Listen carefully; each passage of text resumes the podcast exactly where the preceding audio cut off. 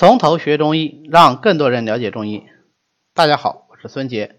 今天呢，我们继续来学习中药。今天要讲的中药呢是天花粉。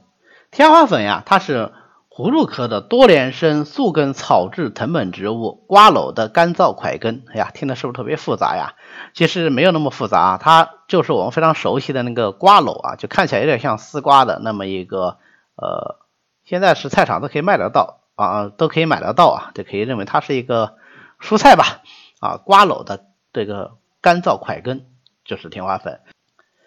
它呢是在秋冬季采挖啊，然后把外面的泥土洗掉，外面的外皮刮掉，切成块块或者是切成片、切成段都可以，晒干以后来入药用。天花粉呢，它是苦为甘而寒的，归肺胃二经啊，因为苦它就能够泻，因为寒呢它当然就有清热的作用。那苦泻其实本身也带有清热的意思在里头啊，所以它清泻实热的力量呢是比较强的。那我们知道热盛了就一定会伤阴液啊，就一定伤津。那所以现在它有很好的清热作用，清热本身就是不是能够保存津液呀？同时它味为甘，甘寒呢就能够生津。所以天花粉它不但能够有很强的清热作用，而且。它是清热生津的一个代表药物，那这样的话，配伍像芦根呐、茅根呐、麦冬啊这些干寒之品，就能够治疗热病的烦渴啊，一方面清热，一方面生津，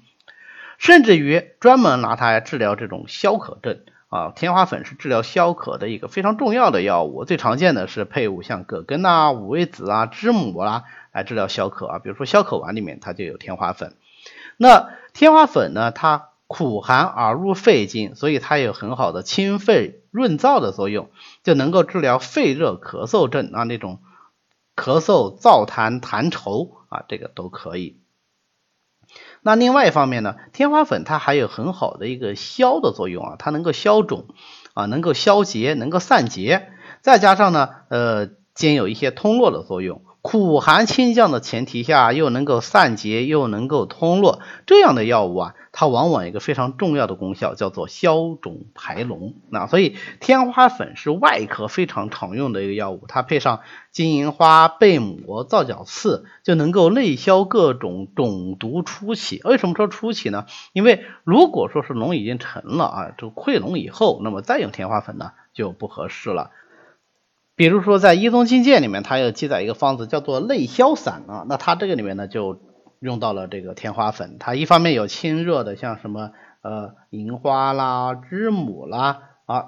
还有天花粉，既能清热又能生津，又能够消肿排脓。那另外一方面呢，用了一些散结的，像嗯半夏啦，呃天花粉也能有散结的作用啊，贝母啊啊，最后再加上一些通络的药。这样的话就能使肿毒从内而消散啊，这是一个非常典型的外科治疗痈疡初期的思路啊，所以我们顺便多讲一下。那天花粉的呃药效呢，其实比较简单啊，它的药性呢是比较简单的，就是呃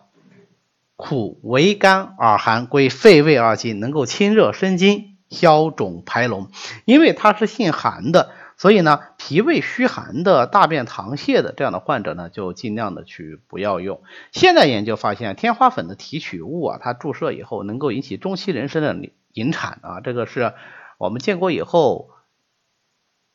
通过中药药理学研究才发现一个新的作用。所以人参的时候呢，就。禁用天花粉，但是人参禁用天花粉倒不是近期才出现的啊，是在过去的本草里呢就已经是有所记载而，它本身有这个通络和散结的作用，呃，这样的药呢，在人参的时候往往也是禁用的。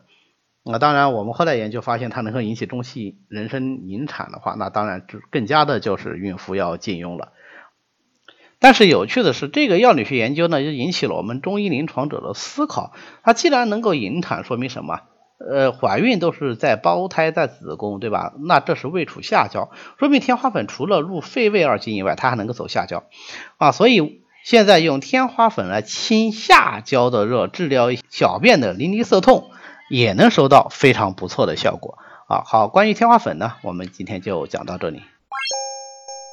欢迎大家扫描下方 PPT 的二维码呃，加我们从头学中医团队的微信，随时与我们联系。您也可以发送“从头学中医”啊这样的字样给我们的管理员，那么他会拉你入群的，这样你就可以跟其他的中医爱好者一起来讨论中医知识。谢谢大家，我们下次再见。